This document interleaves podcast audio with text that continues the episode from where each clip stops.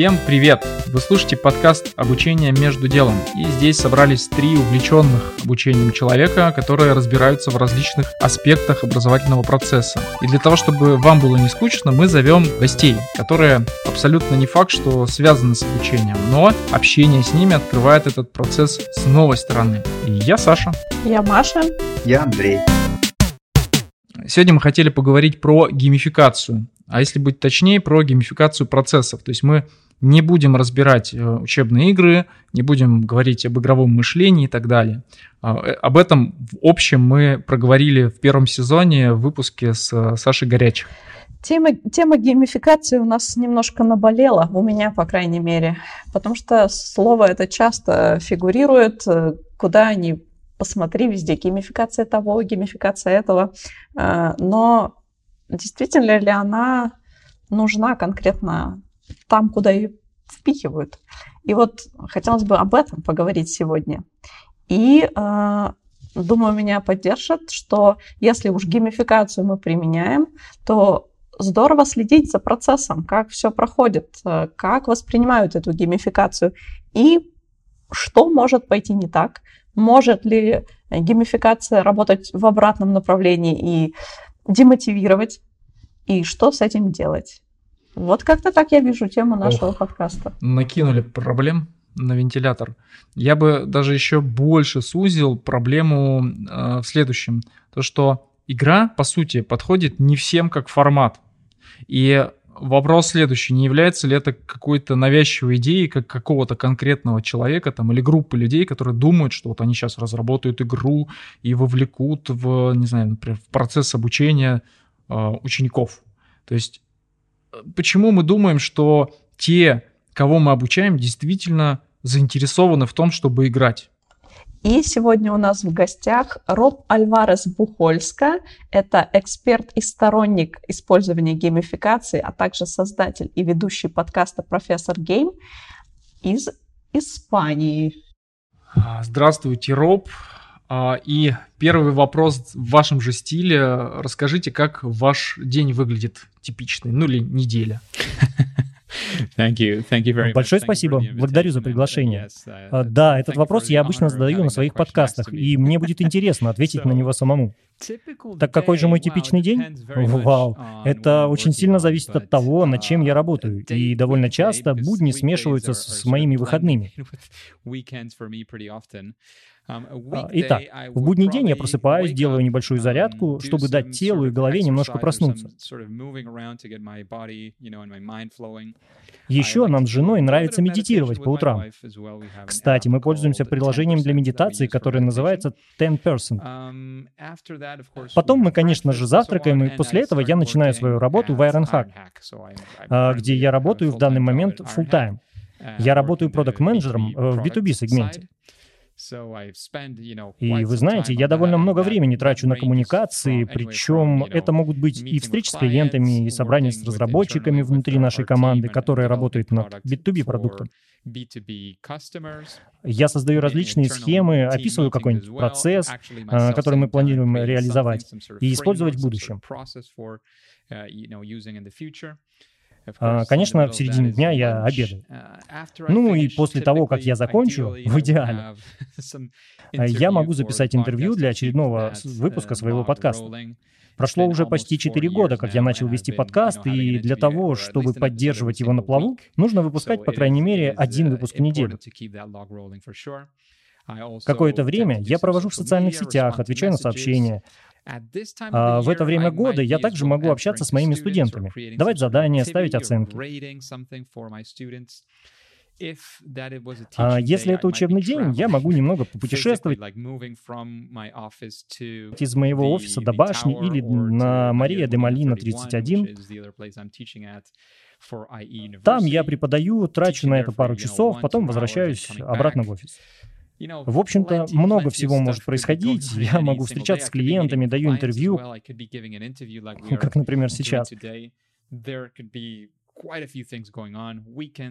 А, много чего происходит в выходные, э, за исключением работы в Ironhack. Я работаю над редактированием интервью, опять-таки общаюсь с клиентами, работаю со студентами, и все это плавно перетекает в выходные. Но при этом я, конечно же, стараюсь выделить время, например, для более длительного обеда или провести свидание с моей женой. А, может быть, запланировать встречу с друзьями, но все равно расписание дня довольно напряженное. Thanks. Uh, so, sounds good, uh, but uh, what about siesta in your day? No siesta Никакой сиесты. А для некоторых испанцев больше нет сиесты. По-видимому, это своего рода городская легенда, но я думаю, у кого-то она все еще есть. Я не из Испании, я из Латинской Америки, из Венесуэлы. Поэтому я никогда не увлекался сиестой. Меня, если честно, удивляют работающие люди, у которых есть трехчасовой обеденный перерыв. Три часа на обед? Вы серьезно? Так что для меня это возмутительно. Конечно, есть смысл вернуться домой, пообедать 30-40 минут и возвращаться на работу. Вот это я могу понять. А, у меня первый вопрос. А, почему мы думаем, что взрослые люди, которые не играют в свободное от работы время ни в какие игры, будут с удовольствием проходить обучение с геймификацией? Или даже не только взрослые люди? Hmm. Это очень хороший вопрос. Дело в том, что если вы думаете о геймификации и пытаетесь представить игру, вы говорите, что геймификация — это игры и только для тех людей, которые любят игры, как часть какой-то моды. Во-первых, достаточно трудно найти настоящего человека, которому не нравятся вообще никакие игры. Опять же, играть в игры — это очень широкое определение, в которое вписываются многие вещи. Спорт, например, особенно спорт. Люди играют в футбол, в бейсбол, они играют во все это, именно играют. То же самое, если человек любит смотреть футбол. Например, это означает, что он любит смотреть игры. Еще один момент. Окей, даже если вы не смотрите и не играете в спортивные игры, ну, не нравится вам это, нет на это времени. Так вот, если у вас есть дети, вы, вероятно, играете с ними. Я почти уверен, что вы отлично проводите время, развлекаясь со своими детьми. Так что я бы сказал, что игры являются неотъемлемой частью человеческого взаимодействия. И не только это. Если вы пойдете немного дальше и поищите аргументы, то вы поймете, что геймификация — это не просто пребывание в игре. Геймификация основана на принципах игры, игрового дизайна и очень хорошо работает для достижений. За счет привлечения внимания и мотивации людей а, к совершению каких-либо действий. За пределами игрового мира некоторые задания могут показаться неуместными. Поэтому существуют внутриигровые события, которые побуждают людей вернуться в этот мир, в э, этот, э, так сказать, замкнутый круг и выполнить какие-либо задания. И это, по сути, человеческая психология. Так что мы основываемся не только на дизайне игр и людях, которым нравятся игры, но и на реальных мотивах людей, которые могут играть или не играть в игры. И вы должны изучить а, этих игроков, этих людей, которые будут вашими пользователями, и создайте что-то для них. Это не создание чего-то для типичного геймера, игрока в настолке, карточного игрока или спортивного фаната. Вы создаете это для определенной целевой аудитории. На мой взгляд, так получаются самые успешные проекты. Мы знаем, что игра в процессе обучения повышает мотивацию, но Способствует ли игра в процессе обучения увеличению знаний, если говорить в целом? Okay. Да, очень хороший вопрос. А, давайте на секунду забудем о геймификации и подумаем о том, как мы учимся. Дело в том, что я профессор в университете. Я преподаю, и одна из вещей, которая, по крайней мере для меня, да я уверен и для других преподавателей, очень важна в обучении, это то, что вы не должны просто выдать информацию. Информация должна быть принята аудиторией, слушателями, студентами, теми, кому вы преподаете эти знания. Если вас не интересует то, что вам рассказывают, скорее всего, вам будет трудно это усвоить и уж тем более применять эти и использовать эти знания в будущем. Итак, зачем нужна геймификация или подобный инструмент? Зачем вам это делать? Потому что вы ищете способы вовлечь свою аудиторию, своих студентов, мотивировать и заинтересовать их в том, что вы преподаете. Я преподаю численные методы в бизнес-школе. Так вот, для тех, кто собирается поступить на MBA или в магистратуру по менеджменту или чему-то подобному, эти численные методы и еще парочка некоторых других будут предметами, от которых поступающие обычно меньше всего в восторге. Возможно, они даже не ожидают того, что у них будут численные методы. Им нужны знания об исследованиях рынка, операций, финансированию и тому подобное. Мой предмет не такой захватывающий. Это не то, что интересует студентов. Когда они поступают на MBA, они не говорят, «О, да, боже мой, как я хочу изучать численные методы». Они могут быть рады HR, маркетингу, финансам. Но численные методы не могут быть одним из этих предметов. Так как же привлечь их внимание, чтобы убедиться, а, что они выучили то, что им нужно выучить, чтобы потом они могли изучать и другие темы? Одним из решений может быть геймификация. Это может быть и шоу, когда люди очень увлечены вашим занятием, и тогда вы понимаете, что люди открываются для обучения, для информации, которую вы им даете. Если вы не достигнете этого, возможно, уроки, которые вы пытались преподать им, даже если они очень ценны, могут быть не восприняты. А если это случится, то считайте, что вы потеряли свое время и их время. Многие ошибочно полагают, что добавив очки, баллы, различные таблицы рейтингов, они получат геймификацию готовую, в том числе геймификацию обучения.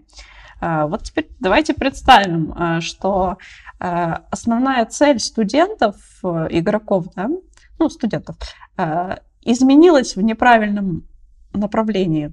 Их э, одержимость очками, бейджами и прочее возросла, но поведение сместилось на геймификацию, заслонив собой э, основную цель обучения – что делать в таком случае?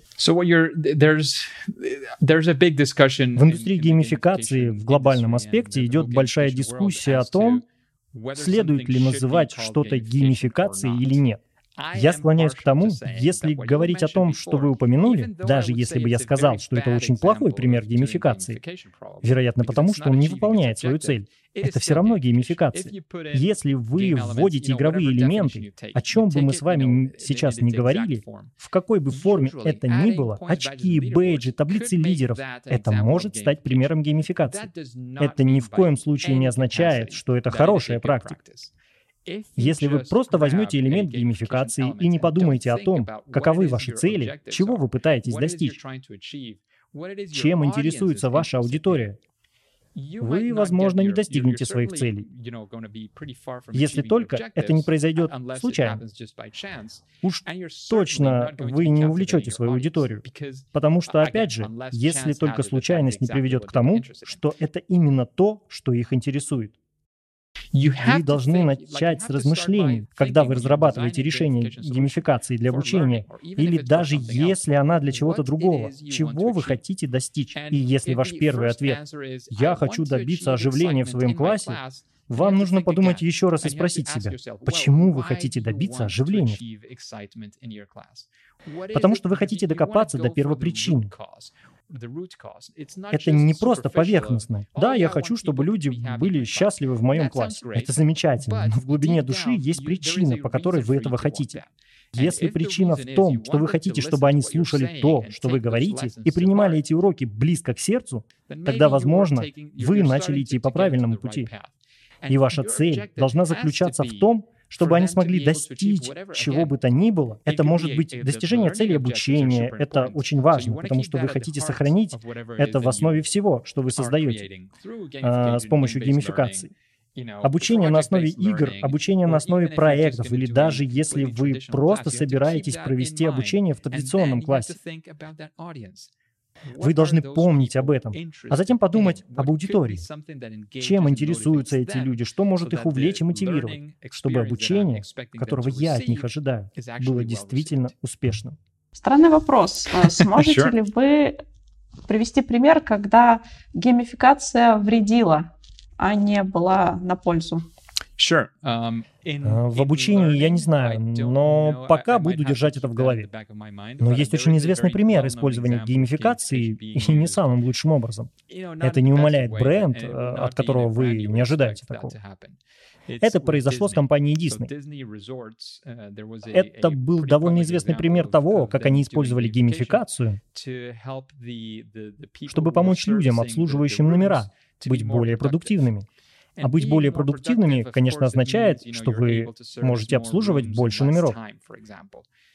Такая метрика, по сути, несовершенна, потому что вы не учитываете разные вещи. Например, что людям нужно делать перерывы на туалет, что им нужно отдохнуть, и вы знаете, что важно, чтобы у сотрудников было хорошее самочувствие. Они сосредоточились только на количестве обслуживания в номерах. У меня нет точных деталей, но это было что-то в этом духе. И в результате некоторые люди, чтобы быть на вершине таблицы лидеров и получать награды и быть признанными, они пропускали перерывы на туалет и реально, реально ставили под угрозу свое здоровье,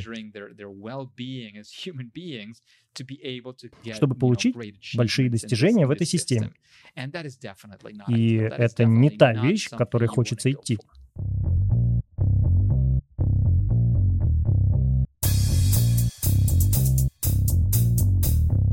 А, Роб, интересует меня такой вопрос какие характеристики у самого крутого э, геймдизайнера в обучении? И вообще, в принципе, кто может быть геймдизайнером в обучении? Это э, педагогический дизайнер с навыками э, геймдизайна, да, это возможно, специалист э, по обучению в компании, либо это педагог, учитель, э, преподаватель. То есть вот назовите, кто, с вашей точки зрения, является самым крутым э, геймдизайнером в обучении в мире.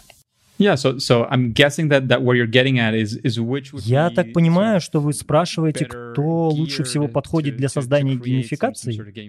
Я правильно понимаю? Я бы не стал. Я имею в виду, что это очень молодая практика, так сказать. Если кто-нибудь подойдет и скажет, что у него 50 лет опыта в геймификации, вы можете сразу понять, что он, скорее всего, лжет, потому что это относительно молодое направление. У меня было интервью с парнем, которого называют дедушкой геймификации. Я брал интервью у двух Чаков. И этот, тот, который написал книгу несколько лет назад, и он вроде как, люди говорят, что он не был изобретателем, но он был вроде как вдохновителем многих идей геймификации некоторое время назад. Но даже он, который был уже тогда, этого еще не так долго, я хочу сказать, что есть много возможностей приобщить себя к этому миру. Я не знаю, существует ли на данный момент идеальная профессия, как и все остальное.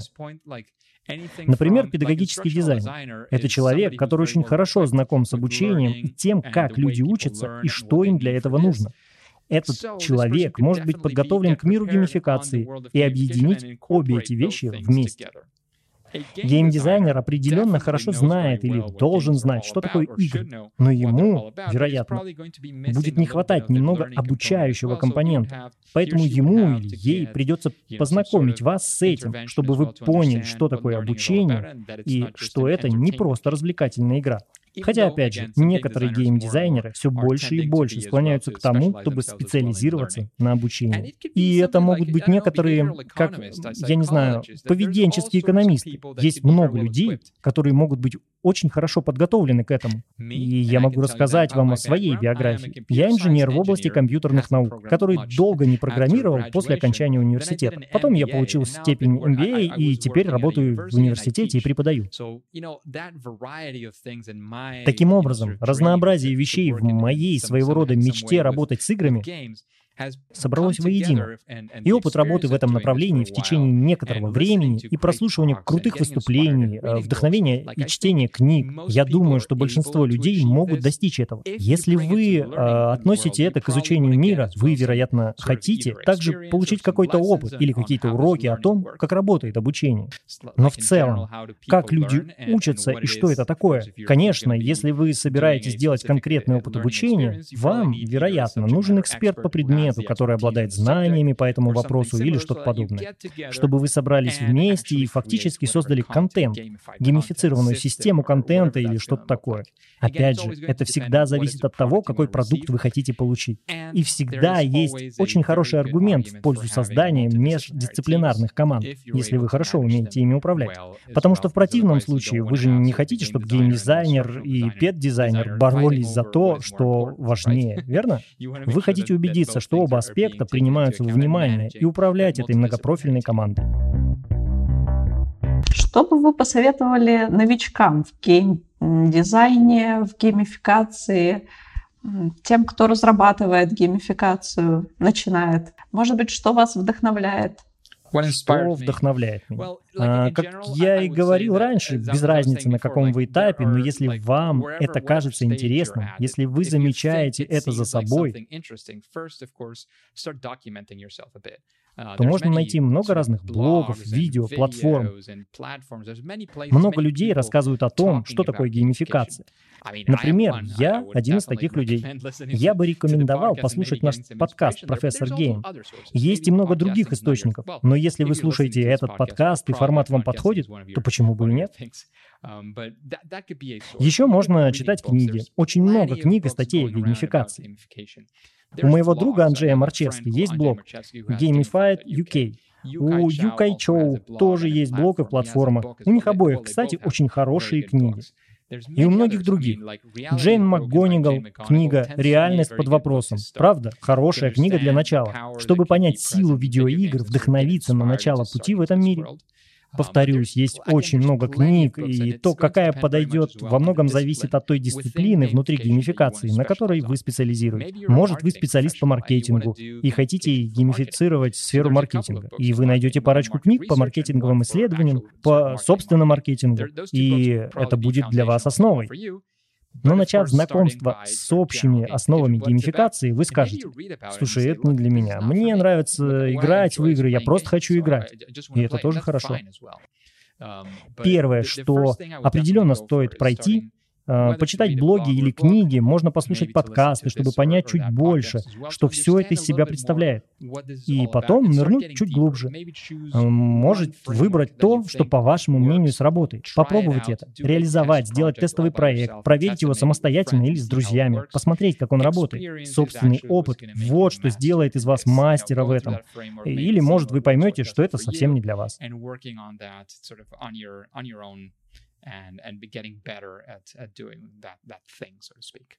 Мне кажется, люди, которые создают игры, должны любить играть в игры, особенно собственные. Это точно хорошая отправная точка. Но я хочу прояснить, что это не необходимо. Не нужно быть геймером для того, чтобы заниматься геймификацией. Это все о мотивации людей, о психологии. Быть геймером полезно, чтобы получать вдохновение для своих проектов. Но это не обязательно. Спасибо, Роб. Э, спасибо за то, что согласился ответить на наши вопросы. Мы желаем тебе прекрасных студентов и интересных гостей на твоем подкасте. Надеюсь, нам когда-нибудь удастся встретиться лично может быть, на какой-то конференции. Кстати, планируешь в этом году где-то выступать? Да, я планирую принять участие в одном дне конференции Gamification Level, которая состоится онлайн в ноябре этого года. Да, на ней можно будет поучаствовать, потому что она будет э, в онлайне. Кстати, давай сравним два формата офлайн и онлайн конференции. Я считаю, что у обоих форматов есть преимущества, положительные и отрицательные стороны. Потому что офлайн конференции с физическим присутствием дают тебе место, чтобы отключиться от всего остального, полностью погрузиться в происходящее. Когда ты делаешь это онлайн, то тебе нужно отпроситься с работы на участие в конференции и оправдываешь себя. Ой, да это же онлайн, если что, я смогу отвлечься. И ты вроде как присутствуешь, но не полностью. Это одна из тех вещей, которые ты теряешь в онлайн.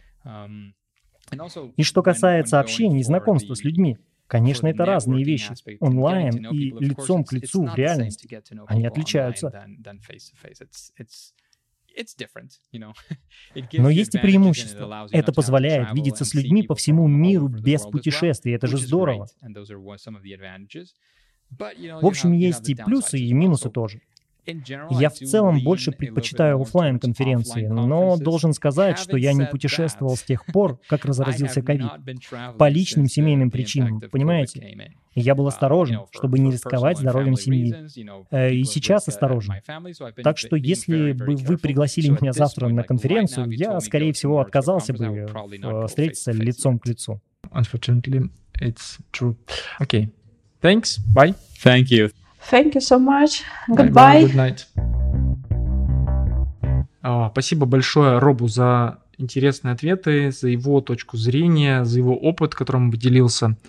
А, давайте обсудим это. То есть с вашей точки зрения какие-то а, инсайты получили вы за сегодняшний разговор с э, геймификатором из Испании? Да, как раз я тут сижу, э, осознаю не то, что свои инсайты, а просто осознаю свои мысли, что они синхронизируются с тем, что сказал Роб, что во многом геймификация должна основываться э, не совсем на механиках, которые мы черпаем из видеоигр, например, на тех же э, набивших оскомину очках, лидербордах и так далее, Э, что важно понимать психологию, откуда это идет, какие стимулы, импульсы э, толкают э,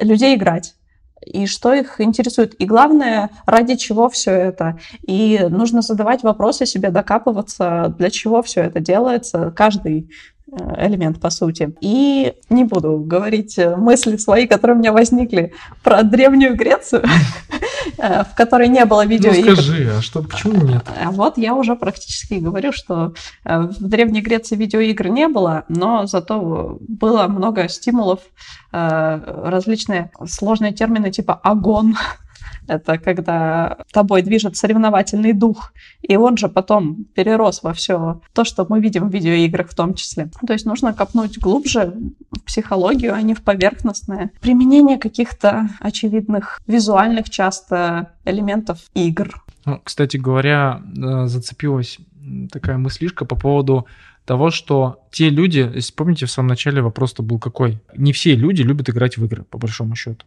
Но а, Роб привел классный пример с детьми, с родителями, которые играют с этими детьми. И мне кажется, что это очень хороший аргумент э, на вопрос, ну как же, мы не играем в игры, мы вообще тут серьезные люди, какие игры, что вы? А, ну, ответ какой? Ну, хорошо, у вас есть дети, вы играете с детьми? Скорее всего, да. Если нет, то зря вы этого не делаете. Может, это уже происходит неосознанно. На самом деле, э, если копаться, то много игр, которые не называются играми, на самом деле в жизни э, имеют механику соответствующую.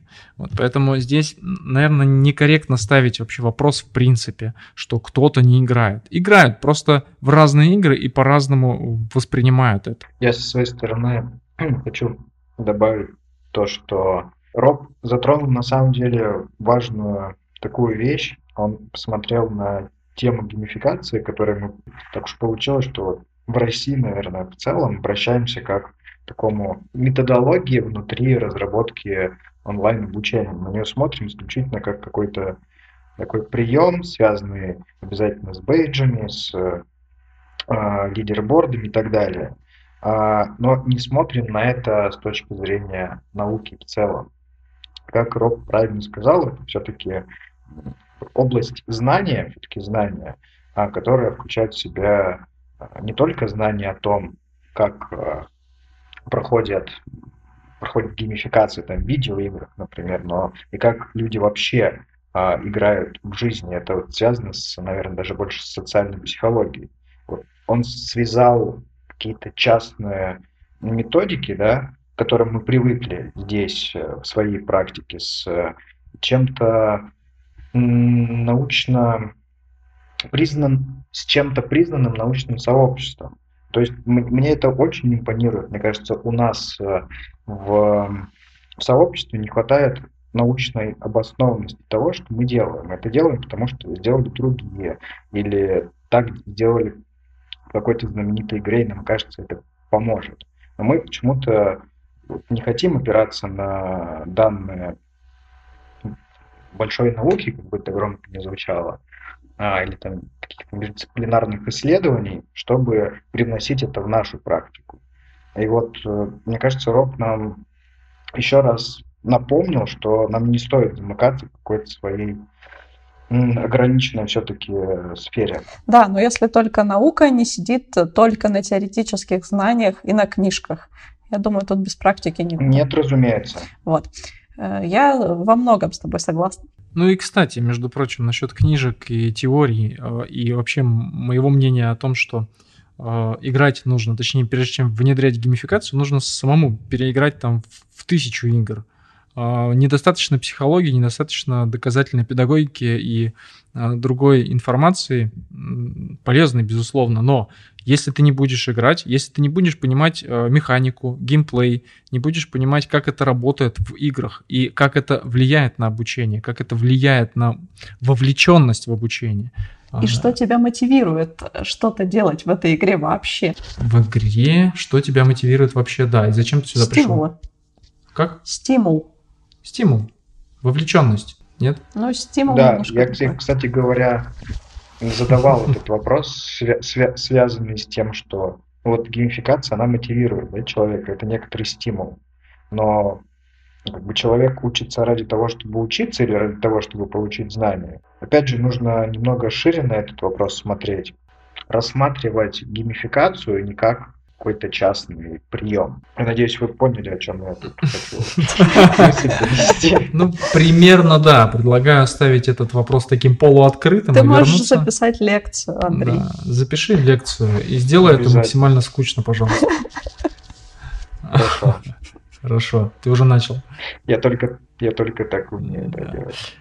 Ну что, ребята, спасибо за то, что вы нас слушали. Я вас попрошу как-то отреагировать на этот выпуск, а, дать обратную связь. Вы это можете сделать в нашем телеграм-канале.